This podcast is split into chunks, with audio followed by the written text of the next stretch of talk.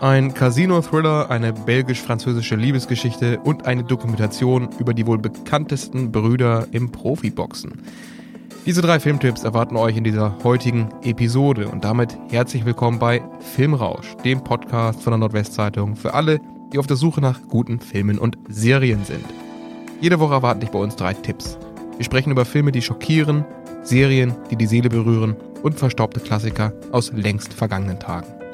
Wir sprechen über Western mit skrupellosen Bösewichten, über Dramen, Komödien, Thriller, Kammerspiele und Kriegsfilme für besonders hartgesottene.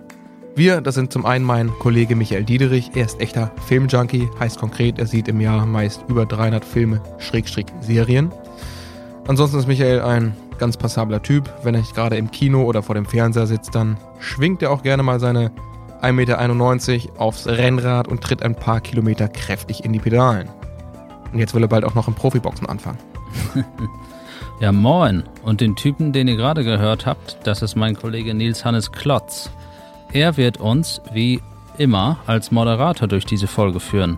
Als Kind hat Nils im TV am liebsten Vicky und die starken Männer gesehen.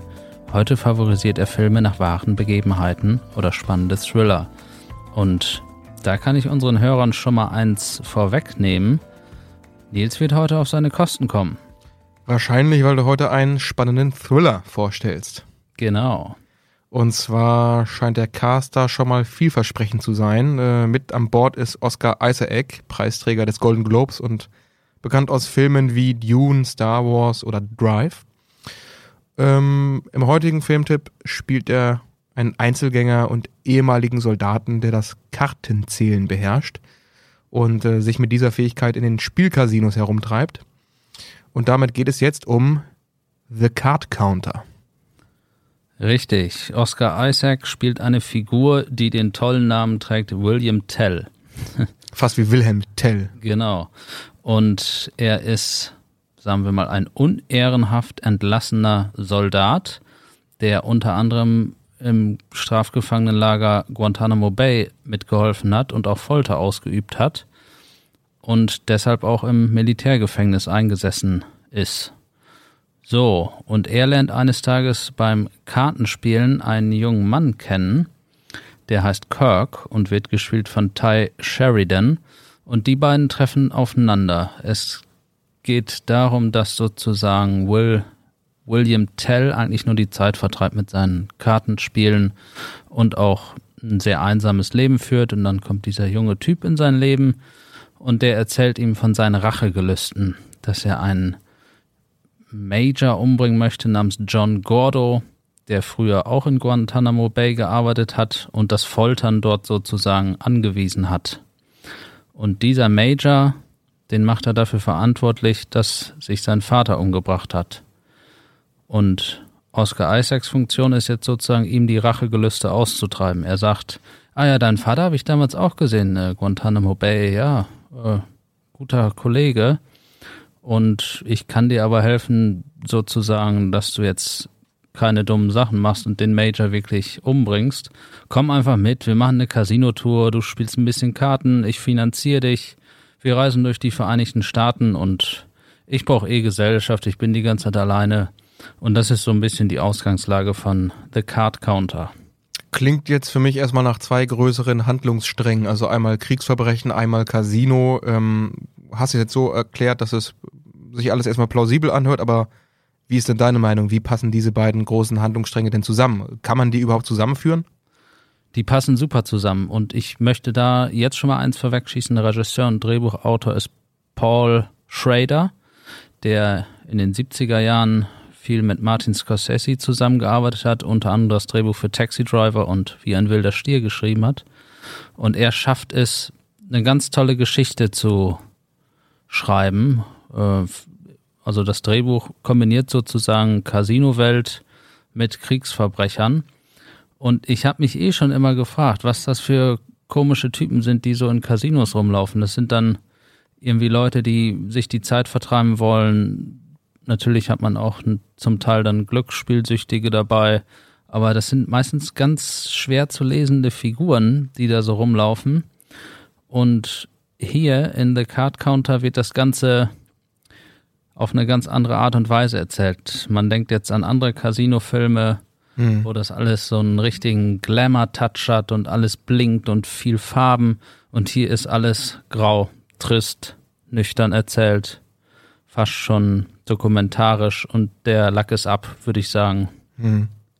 Okay, gut, da wollte ich eigentlich auch drauf zu sprechen kommen. Hast jetzt mir meine Frage schon fast ein bisschen vorweggenommen. Ähm, ja, was unterscheidet dann diesen Casino-Film von anderen Casino-Filmen? Du hast jetzt schon gesagt, der äh, Glanz und Glamour ist weg. Warum ist dieses Stilmittel da? Hat das irgendeinen tieferen Sinn, dass hier so die Casinos als ein bisschen, also heruntergekommen, verstehe ich jetzt mal, dargestellt werden? Also die Art, wie Paul Schrader das inszeniert, sticht hervor. Es ist alles dadurch viel greifbarer. Die Figuren wirken wie aus dem echten Leben, die Settings sind echter. Also alles gewinnt einfach an Glaubwürdigkeit durch diese ruhige Inszenierung von ihm und durch diese tolle Geschichte. Und es gibt dann immer wieder ein, zwei Szenen, äh, da bricht dann Oscar Isaac einfach aus und erzählt dann in einem fünfminütigen One-Take, was er eigentlich in Guantanamo Bay so Schlimmes gemacht hat. Und ich sag mal, es ist eine andere Seite der Casino-Welt, eine düstere Seite, und zugleich wird das Ganze sachlich beschrieben. Du hast sozusagen keine großen Ausreißer nach oben oder unten, auch von der Gefühlslage nicht. Alles bleibt immer auf einer Linie, sehr monoton erzählt. Und ich würde sagen, der Film sticht deswegen aus anderen Filmen in diesem Bereich, Casino-Filmen, hervor, weil er sozusagen dem Ganzen eine ganz andere Message gibt. Ich möchte jetzt den Film nicht verraten, aber es regt schon noch ein bisschen mehr an am Ende. Wir haben ja ganz zu Anfang gesagt, ähm, es geht auch um die Technik des Kartenzählens. Ähm, was genau ist denn das? Ähm, ist das legal? Ist das erlaubt in den Spielen Poker und Blackjack oder ist das ähm, eine Kunst, die ihr quasi nicht ähm, offenbaren sollte? Das kannst du das mal ein bisschen genauer erklären, was das Kartenzählen ist? Genau, ich muss mal kurz überlegen. Der Film wo es um Kartenzählen geht. Ich glaube, der hieß auch Blackjack mit Kevin Spacey. Dann haben wir Hangover als populärstes Beispiel aus der Comedy-Szene, wo auch einer Karten zählen konnte. Es geht sozusagen darum, dass du beim Blackjack zählst anhand der Karten, wie viel schon gelegt wurden und dir nach Wahrscheinlichkeiten errechnest, ach so, der, äh, das Kartenspiel hat so und so viel Blatt, jetzt sind noch so und so viel da, jetzt müsste es so laufen. Bei Casinos ist das nicht gern gesehen, aber die Begründung ist von Oscar Isaac, ja, ich mach's nur mit ganz, ganz geringen Einsätzen und immer wenn sozusagen Leute aus der Casino-Sicherheitsabteilung mir auf die Schliche kommen, hau ich einfach schnell wieder ab. Aber das ist jetzt ja, das hört sich so an, als wenn das Kartenzählen alles im Kopf stattfindet. Man zählt ja einfach nur in seinem Geist mit, was schon gelegt wurde. Das, wie will man das nachverfolgen, ob das jemand kann oder nicht kann?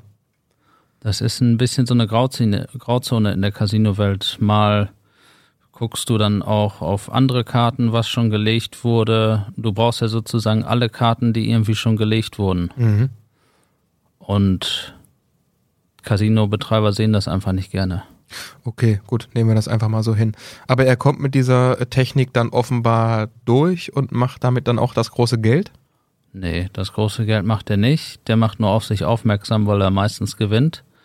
Und wenn er dann seine kleinen Einsätze rausgeholt hat, ein bisschen was drauf, haut er ab. Aber dann wird, öffnet sich ein neuer Handlungsstrang, unter anderem durch diesen Jungen, der auf ihn zukommt, und durch eine Frau, die sagt, ey, du bist doch ein so richtig guter Kartenspieler, willst du nicht an der World Series of Poker teilnehmen? Ui, das klingt spannend. Und mit den richtig guten Zockern mitspielen an einem Tisch. Aber da wollen wir jetzt nicht zu viel vorwegnehmen, oder willst du darüber auch noch was weiter einsteigen? Ich kann sagen, er möchte das machen, weil er dem Jungen was Gutes tun möchte. Okay, und ab da erzählen wir nicht mehr weiter. Genau. Am besten hier nicht mehr weiter, weil dann sind ein paar Entwicklungen, die würden jetzt zu viel vorwegnehmen.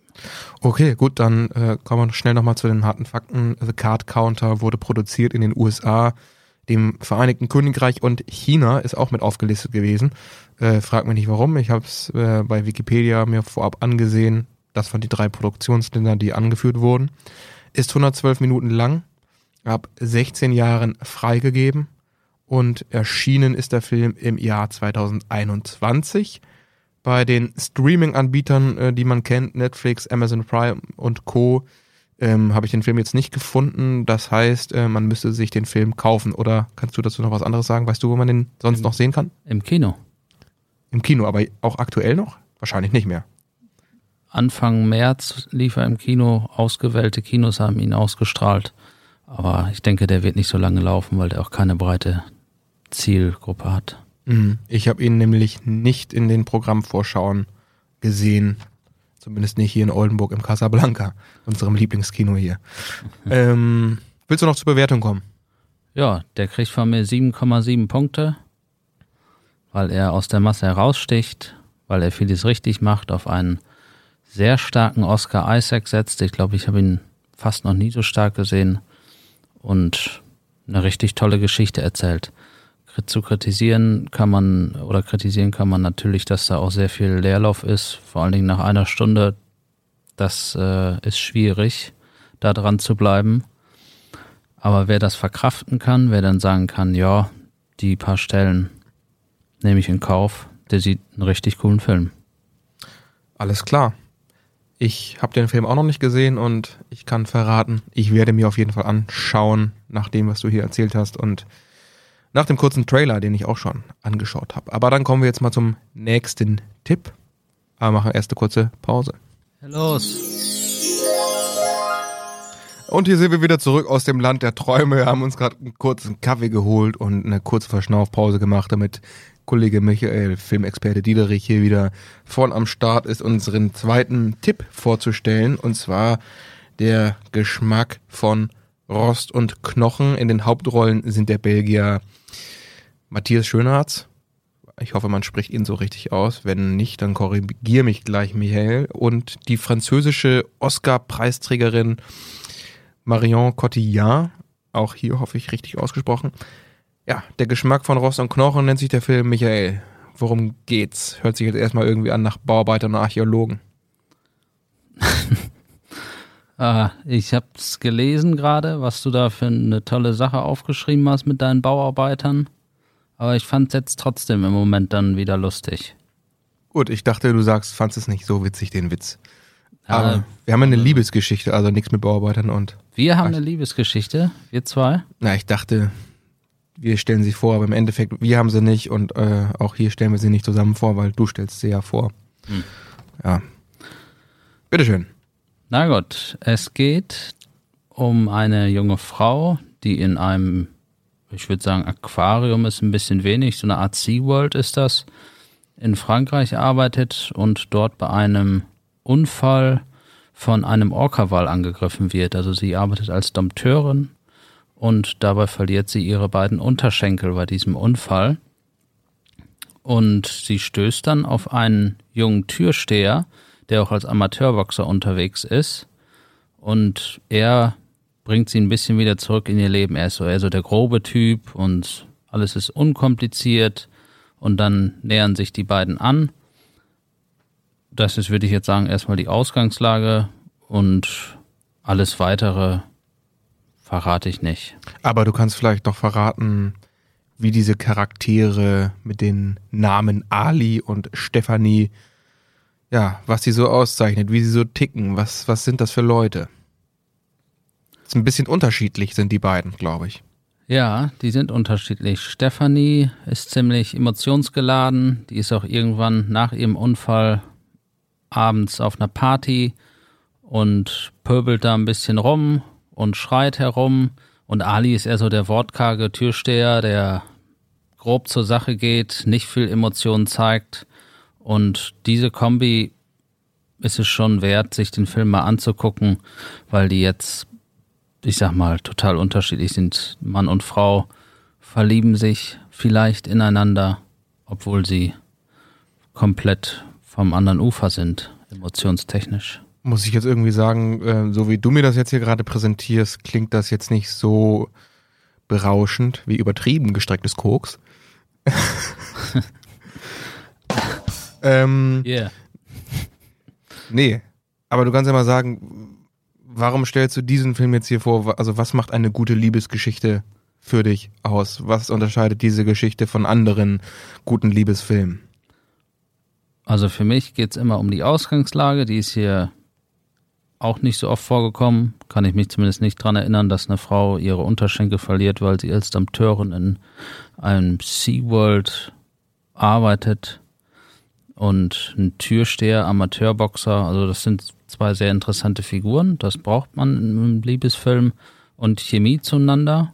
Mhm. Marion Cotillard und Matthias Schönarzt haben das total. Mhm.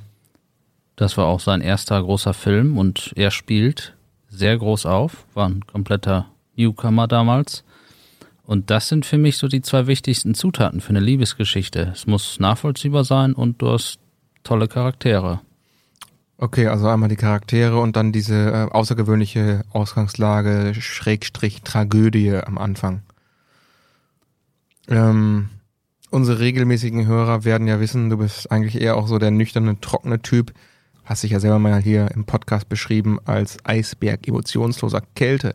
Was treibt dich denn generell überhaupt dazu, hier einen Liebesfilm vorzustellen und nicht so ein Actiongewitter wie sonst schon häufiger? Guckst du auch mal gerne Liebesfilme oder ist jetzt hier einfach eine Filmempfehlung, die dran ist, weil wir noch keinen Liebesfilm in unserer Liste, in unseren bisherigen Folgen hatten? Vielleicht hat sich ja auch mal in meinem Leben was verändert, Nils. Okay. Willst du uns mehr erzählen? Ich glaube, das würde hier nicht in den Podcast reinpassen. Okay, aber das heißt, das ist ein, ein Liebesfilm, den du empfehlen würdest. Offenbar. Sonst wäre er hier offenbar nicht in der Liste drin. Ja, aber ich muss doch irgendwie ein bisschen genauer verstehen, was diesen Film jetzt von anderen Liebesfilmen unterscheidet. Der Kitsch ist weg. Du hast nicht diese Schmalz, Schnulz, nervige, aufgespülte Scheiße. Das magst du alles nicht. Das mag ich alles nicht. Das ist ein bisschen roher, ist ein bisschen eindrucksvoller. Von der Geschichte her ist das, wenn man denn ein Herz hätte, herzzerreißend. Eine Frau verliert ihre beiden Unterschenkel, wird komplett aus dem Leben gerissen, lernt dann aber einen Typen kennen, der ihr hilft in der Zeit. Und ich sag mal, wenn du einen Liebesfilm guckst und so guckst, was sonst so im Bereich von Liebesfilmen auf dem Markt ist, das, das ist alles für mich eine Märchengeschichte. Das ist für mich nichts aus dem echten Leben. Dies hier ist aus dem echten Leben, das sind echte Figuren, tolle Schauspieler. Man kann das Ganze wirklich viel mehr nachvollziehen. Und es geht dann auch an einigen Stellen in eine ganz komische Richtung.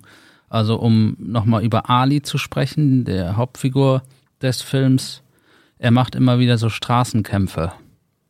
Er braucht die Kohle, er hat nicht viel und macht dann so Straßenkämpfe, ähm, ich würde sagen Bare Fights. Also. Was ist das denn? Faustkampf, sag ich mal, ohne Schutz. Und da geht's dann um ein paar hundert Euro. Aber er braucht's unbedingt und da begleitet ihn zum Beispiel auch dann Marion Cotillard hin und da unterstützt sie ihn dann auch. Und da gibt es so einige Szenen, die sind wirklich unangenehm, weil er liegt da am Boden, hat schon, weiß ich nicht, 20 Cuts im Gesicht und blutet und kann eigentlich nicht mehr, dann sieht er aber Marion Cotillard und steht wieder auf. Weil sie steht dann da mit ihren Prothesen und das zeigt ihm einfach, ja, ich muss jetzt auch kämpfen. Und diese zwei Schicksale von diesen zwei Figuren sind sehr berührend. Zusätzlich gibt es eine sehr, sehr intensive Vater-Sohn-Szene, die mir als jungen Vater hoffentlich nie passieren wird, wo ich dann dachte, ah, ein Moment nicht aufgepasst und dann passiert sowas. Mhm, kannst du uns mehr darüber verraten oder nimmt das zu viel vorweg? Das ist schon ziemlich weit fortgeschritten im Film. Das wird jetzt von der Handlung her wenig vorwegnehmen. Ich sag nur zugefrorener See. Oha, ich habe eine Vorahnung. Und ja. die Szene, man muss sich den Typen vorstellen, sieht aus wie ein Bär, total breite Schultern, total harter Puncher. Und da merkst du dann einfach, dass bei ihm dann auch das anfängt zu rattern, dass er denkt, scheiße, wie kriege ich da jetzt meinen Jungen wieder raus? Und sowas zu zeigen, sozusagen, dass du einen Vater hast, der den harten Typen spielt, aber dann in einer kurzen Szene komplett aus sich rausbricht und jetzt denkt, jetzt muss ich alles zeigen, um mein Kind noch zu retten. Und solche Szenen hat der Film, sag ich, zwei, drei, vielleicht vier. Mhm. Und das reißt dann nochmal so eine Geschichte nochmal raus. Wenn du dann so tolle Figuren hast, dann hast du so intensive Szenen und alles wirkt sehr greifbar. Schnulz, Schmalz hast du gar nicht. Klingt aber trotzdem herzzerreißend. Hast du geweint bei dem Film? Ich habe nicht geweint bei dem Film, ist aber schon ein bisschen her und ich weine eigentlich gar nicht beim Film, außer ich gucke Mad Max Fury Road. Okay, also schon ein bisschen anderes Genre dann. Kannst du noch mal erklären, warum jetzt der Titel äh, Rost und Knochen, also der Geschmack von Rost und Knochen, hat das was damit zu tun, dass der Film so, wie du gerade schon angedeutet hast, rohe Machart ist oder gibt es da noch eine andere Bedeutung? Man könnte auch einfach sagen, der Film geht total ins Mark. Die Herleitung des Filmtitels verstehe ich nicht ganz. Ich, ich meine, ich habe recherchiert, es geht um eine chemische Verbindung von Liebe. Mhm. Mhm. Aber mehr kannst du auch nicht erzählen, weil du es auch nicht richtig rausgefunden hast. Es hat nicht so viel Sinn gemacht, deswegen wollte ich das jetzt hier nicht ausbreiten. Okay. Hätte ja sein können, dass da aus dem Titel auch noch irgendwas herauszuholen, herauszulesen ist. Vielleicht liegt es auch einfach daran, dass es die deutsche Übersetzung ist und im Deutschen nicht ganz so viel Sinn macht. Richtig. Weil es ja ein belgisch-französischer Film ist, um den es hier geht. Sonst brauchen wir, glaube ich, da nichts weiter hinzufügen. Von daher ähm, sage ich nochmal kurz, der Geschmack von Rost und Knochen, französisches Filmdrama aus dem Jahre 2012, 127 Minuten Spiellänge, ab 12 Jahren freigegeben. Und du hast es eben nochmal nachgeschaut auf Sky, also im Sky-Ticket-Abo zu sehen. Wo hast du ihn gesehen? Auf Sky oder damals 2012 im Kino? Ich habe ihn gesehen auf Blu-ray. Okay, du hast ihn dir gekauft oder geliehen? Noch Geschenkt so ganz bekommen. geschenkt bekommen. Guckst du noch regelmäßig Blu-rays und DVDs oder bist du eigentlich auch komplett um, umgestiegen auf die Streaming-Online-Anbieter? Naja, es gibt ja immer wieder so tolle Tage, wo das Internet schwankt und wo man dann sich einen tollen Film reinziehen will und das Wo lebst du denn? Wo das Internet schwankt? in Oldenburg. Bei mir schwankt nichts. Oldenburg, das ist so eine Stadt im Norden von Deutschland. Mhm. Je nachdem, wie hoch der Wasserspiegel ist und da so ein paar Leitungen überschwemmt sind, oder? Ja, ich weiß auch nicht, was da schief läuft, aber manchmal guckt man sich einen geilen Film an und mittendrin hängt's. Deswegen habe ich eine sehr große Filmsammlung und bin immer wieder froh, wenn ich dann einfach mal den Griff ins Regal machen kann und da dann einen schönen Film rausziehe. Ich dachte, du machst eher den Griff ins Regal, wenn du einen Film sehen willst, der gar nicht irgendwie auf Streaming-Anbietern läuft. Da gibt's ja auch ein paar Filme, die findet man einfach online nicht. Gegen mir zumindest neulich so mit einem Film. Vielleicht können wir da auch mal schauen, ob wir so einen ganz ausgefallenen Film auch nochmal vorstellen hier, den man gar nicht so äh, erstens auf dem Schirm hat und auch nicht äh, online findet. Aber wir kommen nochmal zur Bewertung. 0 von 10 Punkten. Wie viel gibst du? Acht von zehn ist ein richtig gutes Liebesdrama, nenne ich es mal. Macht sehr viel richtig, setzt auf seine starken Hauptrollen und erzählt eine sehr ergreifende Geschichte zwischen zwei eigentlich kaputten Charakteren. Dann machen wir direkt weiter. Und zwar mit unserem dritten Tipp von heute. Da freue ich mich schon den ganzen Tag drauf. Äh, Es geht um Dr. Eisenfaust und Dr. Steelhammer. 2,1 Meter eins und 1,98 Meter groß, beide Schwergewicht, beide mehrfache Weltmeister. Unschwer zu erraten, um wen es hier geht. Ich blende aber nochmal eine kurze Szene ein, um das Feeling nochmal ein bisschen rüberzubringen, um was es hier gehen soll. Kurz Moment, ich starte die Aufnahme.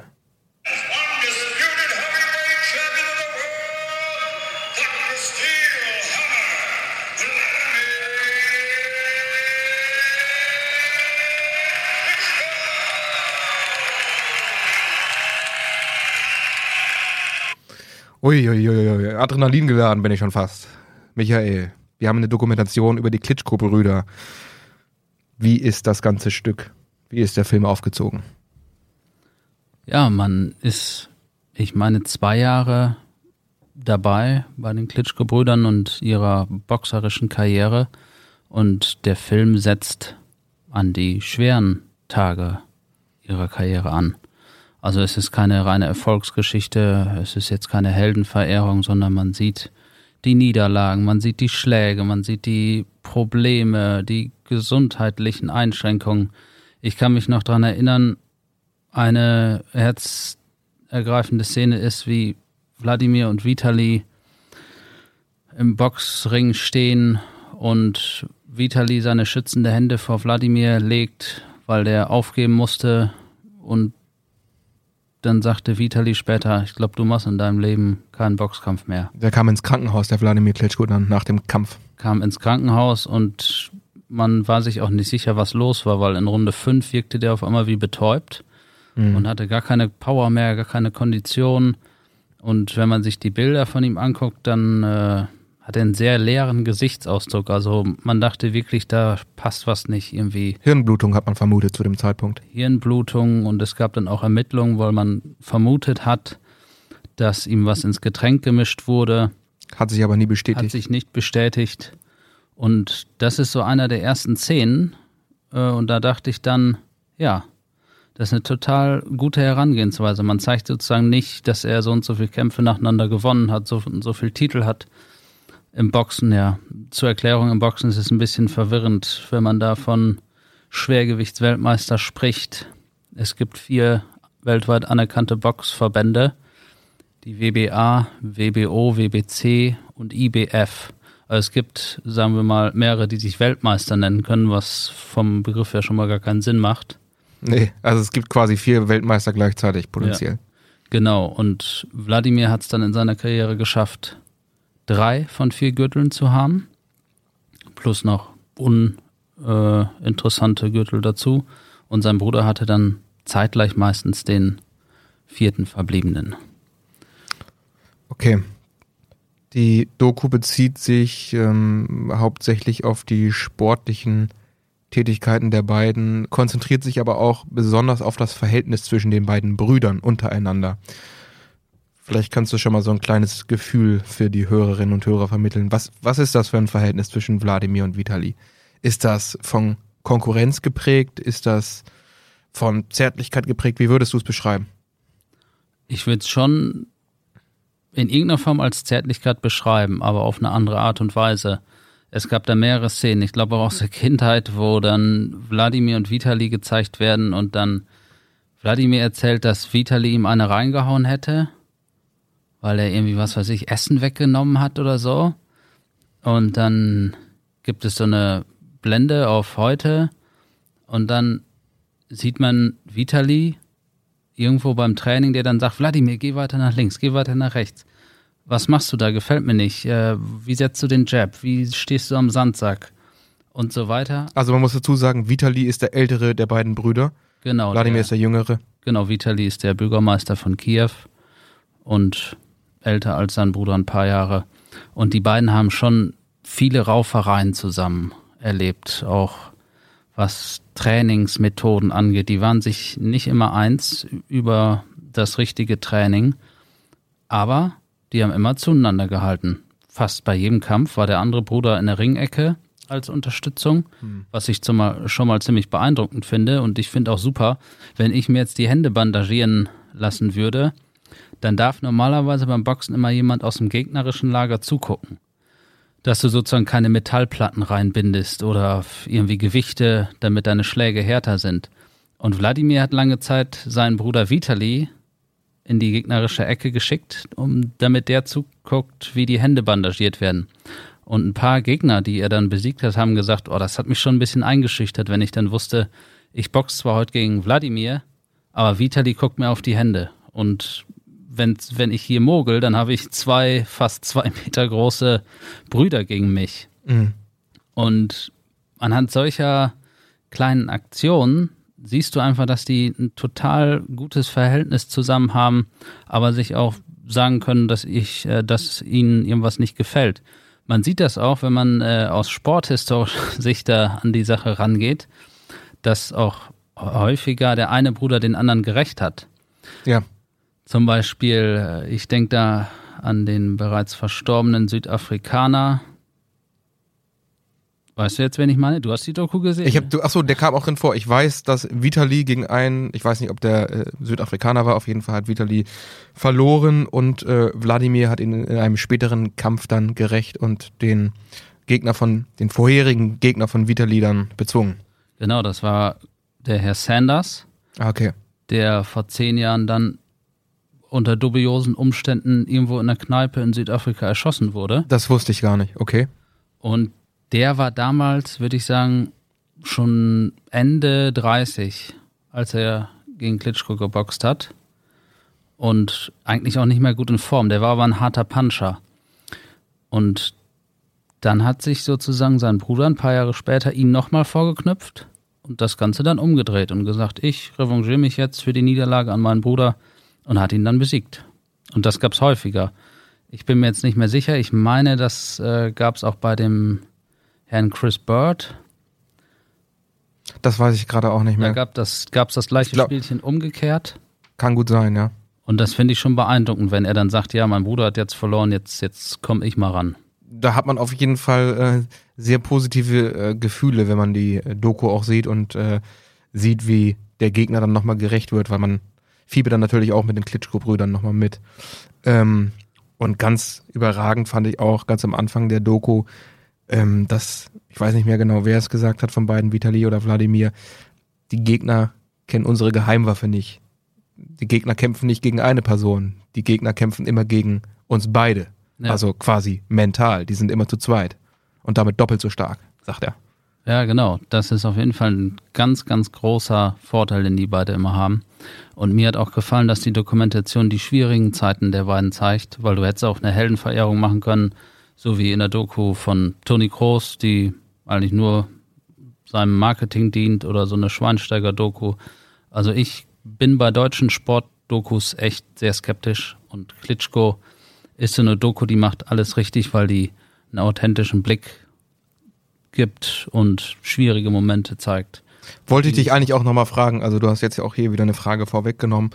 Ähm, und zwar werden, es kommen sehr viele Personen in der Doku zu Wort, ob es Trainer sind, ob es Manager sind, ob es alte Freunde sind, ob es die Mutter, der Vater von den beiden Klitschko-Brüdern sind, die Klitschkos selber, ähm, sogar andere Boxer, also ehemalige äh, Boxgegner kommen zu Wort. Du würdest also sagen, ist eine Doku, die neutral ist und keine Heldenverehrung. Würde ich so sagen, ja. aber trotzdem kommt zumindest bei mir, ich hab's, äh, hab die Doku sogar zweimal innerhalb von ein paar Tagen gesehen, weil die mich so geflasht hat. Bei mir kam zumindest so so ein richtiges, ähm, so ein richtiges beschwingtes Gefühl rüber. So dieses, man war selber schon fast so motiviert, dass man sagt, ich habe jetzt Bock in den Ring zu steigen. Man hat, man hatte so richtig, man hatte so richtig äh, Kraft so gefühlt. Weißt du, was ich meine? Ja. Also das, das Gefühl kam bei mir schon krass rüber. Die motivieren einen auf jeden Fall stark dazu, Sport zu machen und Boxsport liebe ich sowieso. Ich finde, das Einzige, was man kritisieren kann, ist, dass die Dokumentation ein bisschen zu früh rauskam. 2011 kam die, glaube ich, Schon ne? 2011 und da waren die Karrieren noch nicht richtig vorbei. Wladimir war noch Champion, hat dann verloren gegen Tyson Fury, dann nochmal versucht, alles rauszuholen gegen Anthony Joshua, was für mich einer der besten Boxkämpfe im Schwergewicht aller Zeiten war. Beide waren zu Boden, also Joshua und Klitschko. Hat nochmal mit fast 40 Jahren dann gezeigt, dass er der Jugend trotzdem noch ein paar Schläge geben kann und deswegen ist die Dokumentation für meinen Geschmack ein bisschen zu früh rausgekommen. Wladimir, glaube ich, die Karriere 2017 beendet, wenn ich mich nicht irre. Genau, und es wird immer wieder gemutmaßt, dass er nochmal ein Comeback macht, um ältester Schwergewichts-Champion aller Zeiten zu werden. Das könnte aber auch sein Bruder probieren. Hätte ich Bock drauf als Zuschauer auf jeden Fall. Hätte ich Bock drauf, weil die beide immer auf einem sehr hohen Level trainiert haben. Besonders Wladimir super definiert und ich sag mal, wenn die es wirklich probieren sollten, noch ein Comeback zu machen, wäre ich total heiß drauf. Mhm. Wo du gerade sagst, die Doku ist ein bisschen zu früh rausgekommen. Ich habe auch nochmal bei Wikipedia geschaut, die Kämpfe von Wladimir. Und ähm, glaube, die letzten beiden oder die letzten drei, ich weiß es nicht mehr ganz genau, Kämpfe hat er verloren. Da hätte mich nämlich auch nochmal interessiert, ähm, aus der Perspektive des Dokumentarfilmers, ähm, wie er damit halt mental auch umgeht, weil kommt ja auch immer wieder in der äh, Doku vor, ähm, das sind beides Gewinnertypen. Die sind daran gewöhnt äh, zu gewinnen und deswegen ist es den beiden auch so schwer gefallen, dass sie beide zeitweise nicht geboxt haben. Sowohl Vitali hat ja ein Comeback gemacht, als auch Wladimir hat ja auch ein Comeback gemacht. Das kommt ja beides auch in der Dokumentation vor. Hätte ich auch gerne gewusst, wie geht's da nach seinem Karriereende weiter oder mit diesem ist wenig positiven Karriereende vielleicht. Er hat dann seine Karriere ja quasi abrupt, sage ich jetzt mal, beendet. Ja, er hat, wie, schon, wie ich schon sagte, gegen Tyson Fury und danach dann gegen Anthony Joshua zweimal verloren am Ende seiner Karriere. Und jetzt im Schwergewicht ist so viel Bewegung drin. Also ich fände es einfach super witzig, wenn er es nochmal probieren würde. Vor allen Dingen dieser Kampf gegen Joshua, wo er schon am Boden war und dann immer wieder aufgestanden ist und dann Joshua nochmal umgehauen hat und dann irgendwann in den Seilen hing. Das war schon total beeindruckend gegen so einen viel jüngeren Boxer, dass er da trotzdem auch ähm, physisch noch in der Lage ist, gegenzuwirken. Und das Witzige, ich mache mal ein paar Gags mit einem guten Kumpel von mir, als Wladimir ein paar Jabs abkriegt und einen Haken von Joshua, tanzt der so cool. Und dann meinen wir immer unauffällig. Merkt man gar nicht, dass da Schlagwirkung drin war. Er wollte sozusagen faken, ah, da war gar keine Schlagwirkung. Guck mal, wie beweglich ich bin. Ja, ah, dann Ja. denkst du, zehn Sekunden später lag der auf dem Boden dann. Und das war dann auch so witzig anzusehen, wie Joshua mit so einem Haken umgeht. Der kriegt irgendwann voll ein und sinkt einfach so total massiv zu Boden und sitzt dann da einfach nur und kann auch so gerade das Ringseil greifen und bei 10 aufstehen.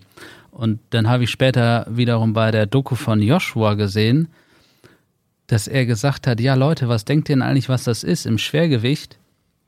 Da sitzt so ein Schlag. Das ist jetzt nicht äh, Mittelgewicht oder so, die sich so und so viele Schläge geben. Wenn da ein Schlag halt voll durchkommt, dann bist du weg. Dann, dann war's das, dann, dann gehst du K.O., hast schwere Verletzungen. Und deswegen finde ich das umso bewundernswerter, auch in der aktuellen politischen Lage, was die Klitschkos da so machen. Wollte ich jetzt nochmal drauf zu sprechen kommen. Vitali, der ältere der beiden Klitschko-Brüder, ist seit 2014 Bürgermeister von Kiew. Gut, 2014 ist ein bisschen nach 2011, wo die Doku rauskam, aber er ist ja schon vorher in die politische, in den politischen Bereich gegangen. Ähm, welchen Stellenwert bekommt das Thema Politik in der Doku? Das Thema Politik ist wenig drin. Es konzentriert sich hauptsächlich um die beiden Brüder, um die Sportgeschichte, die die beide kreiert haben. Ich sag mal ein bisschen die Familiengeschichte der Klitschkos hat so diese politischen Züge mit drin, wie die groß geworden sind, unter welchen schweren Bedingungen die da kämpfen mussten und dieser ganze Werdegang. Ich bin mir jetzt nicht sicher, ich meine, der Vater war beim Militär. Der Vater war beim Militär. Genau, also das wird schon Hat gezeigt. auch, kommt auch in der Dokumentation vor, bei der Katastrophe, der Reaktorkatastrophe von Tschernobyl war er auch mit tätig, ist jetzt, äh, was heißt jetzt, nach, der, nach den Dreharbeiten der Dokumentation ist er an Krebs auch gestorben. Ich weiß nicht, im, ob das im Zusammenhang war ähm, mit irgendwelchen Verstrahlungen von Tschernobyl, aber auf jeden Fall kommt die Katastrophe Tschernobyl auch in der Dokumentation vor. Ja, und ich sag mal, in vielen anderen Dokus wäre der Fokus anders. Da hätte man dann gesagt, da, die bieten so viel Interessantes an mit ihrer Geschichte mit dem Vater Tschernobyl und äh, Russland, Sowjetunion und so weiter. Aber hier haben die den Fokus einfach auf, wie's, wie man es auch nachvollziehen kann, auf die beiden Brüder gesetzt, äh, gelegt. Die Brüder, die immer zusammenhalten, die sich trotz aller Umstände beweisen, die sich durchknüppeln gegen andere Schläger, gegen Feinde. Und das finde ich ist eine richtige Entscheidung vom Produktionsteam. Und ich, Fokus ich finde es gut, dass viele andere Themen aber trotzdem mit reingenommen wurden und mit, Ja. mit gestriffen werden. Sei es äh, die Reaktorkatastrophe von Tschernobyl oder auch die politische Karriere, zumindest in den Anfängen, auf eine Art von Vitali Klitschko. Er bekommt, glaube ich, auch das Bundesverdienstkreuz verliehen. Ich weiß gerade gar nicht ähm, genau wofür, aber es spielt auch in, dem, in der Dokumentation noch eine Rolle. Also ähm, es ist vorrangig eben die, die Beziehung zwischen den beiden Brüdern, aber es wird erwähnen oder es werden eben auch noch viele andere Bereiche äh, am Rande beleuchtet. Fandst du eigentlich die Szene auch so witzig, wie Wladimir in der Ecke getrieben wird von seinem Boxer und dann Vitali hinter dem Ringsaal steht mit einer kleinen Wasserflasche, die in seinen Händen natürlich winzig aussah. Und wie er dann so wild rumfummelte, Wowuschka, Wowuschka, raus aus der Ecke, raus aus der Ecke, Das- ja. raus aus der Ecke. Und der hat aber auf jeden Fall immer richtig mitgefiebert. Aber wurde auch in der Dokumentation gesagt, wenn Wladimir kämpft, ist Vitali ein nervliches Wrack. Ja. Weil der ist ja auch quasi mental voll mit dabei. Und wird ja auch in der Dokumentation gesagt, er hat eine hohe Fürsorge für seinen jüngeren Bruder. Das spielt auch in der Dokumentation eine, eine wichtige Rolle, dass sich Wladimir da zu einem späteren Zeitpunkt auf eine Art auch versucht von zu lösen, von dieser Fürsorge seines älteren Bruders. Ja. Vitali sagt ja auch, er hat von seinen Eltern den Auftrag als Kind bekommen, immer auf seinen Bruder Acht zu geben. Und der Auftrag wurde bis heute nicht zurückgenommen. Ja, und man sieht einfach so eine Bruderliebe, was das ausmacht, ne? Kommen wir nochmal zu den harten Fakten von unserer Doku. Klitschko heißt der Dokumentarfilm aus dem Jahr 2011. 110 Minuten lang, trotz einiger brutaler Boxszenen ab zwölf Jahren freigegeben und aktuell auch in der öffentlich-rechtlichen Mediathek von Arte zu sehen. Habe ich genutzt, habe ich, hab ich mir äh, zweimal innerhalb von ein paar Tagen angesehen. Einmal alleine, einmal mit meinem Bruder und ja, ich war begeistert, kann ich dazu sagen. Wie viel Punkte gibst du der Doku von 0 bis 10 Punkten, Michael? Wieso ich denn jetzt eigentlich? Du hast den doch zweimal in den letzten Tagen gesehen. Ich bin dafür, du steigst jetzt mit ein in die Bewertungsskala. Ich habe ja schon den Film, äh, die, die Doku bis in äh, alle Höhen gelobt. Zwischen 9 und 10 Punkten, würde ich sagen. Für mich. Ich gebe acht. Okay. Was, was fehlt bis zu 10? Also wie gesagt, dass die zu früh kommt. Okay, gut, das hast du ja Da gesagt. sind Ja. viele interessante Bereiche, die man jetzt ausklammert, ne? Vielleicht kommt ja irgendwann nochmal eine Dokumentation, dann gibst du 10 Punkte. Genau, dann sage ich so, damals war ich noch ein bisschen zurückhaltend, jetzt aber. Okay, Michael, das war unsere heutige Folge. Wir hoffen, unseren Hörerinnen und Hörern hat es schon wieder Spaß gemacht. Mir hat es zumindest Spaß gemacht.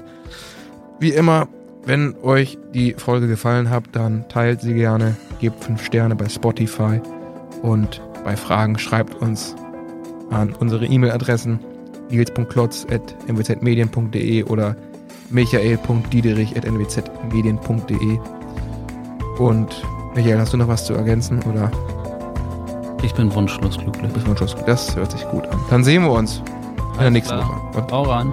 bis dahin. Ciao.